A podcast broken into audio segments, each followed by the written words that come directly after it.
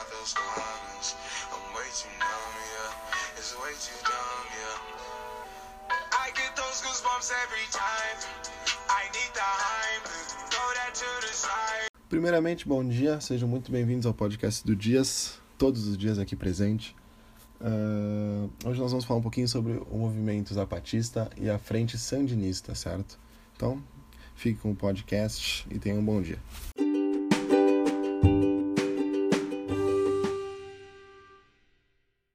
Bem, vamos começar o podcast falando sobre o zapatismo.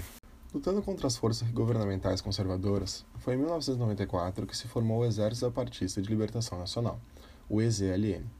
Com inspiração no antigo líder revolucionário Emiliano Zapata, seu maior objetivo era priorizar a reforma agrária do México e promover mudanças que de fato afetassem a parcela mais pobre do país.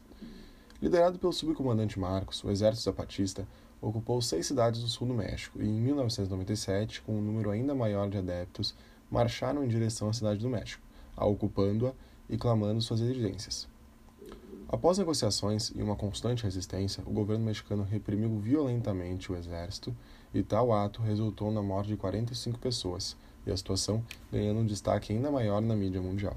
Agora falando um pouquinho sobre o sandinismo, certo? Criada em 23 de julho de 1961 na Nicarágua, a Frente Sandinista da Libertação Nacional, FSLN, é uma organização política de esquerda de origem social-democrata. Fundada pelos políticos Carlos Fonseca Amador, Tomás Boris Martínez e Silvio Moyarga, o grupo liderou diversas lutas armadas durante sua história, sendo uma das principais contra a, a ditadura da família Somoza na Nicarágua.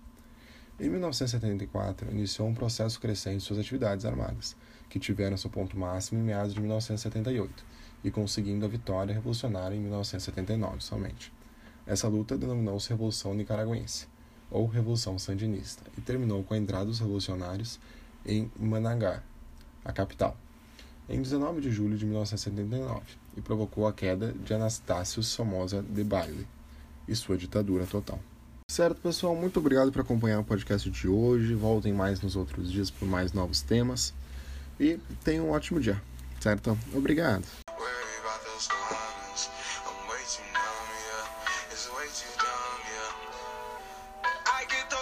Every time. I need the hype.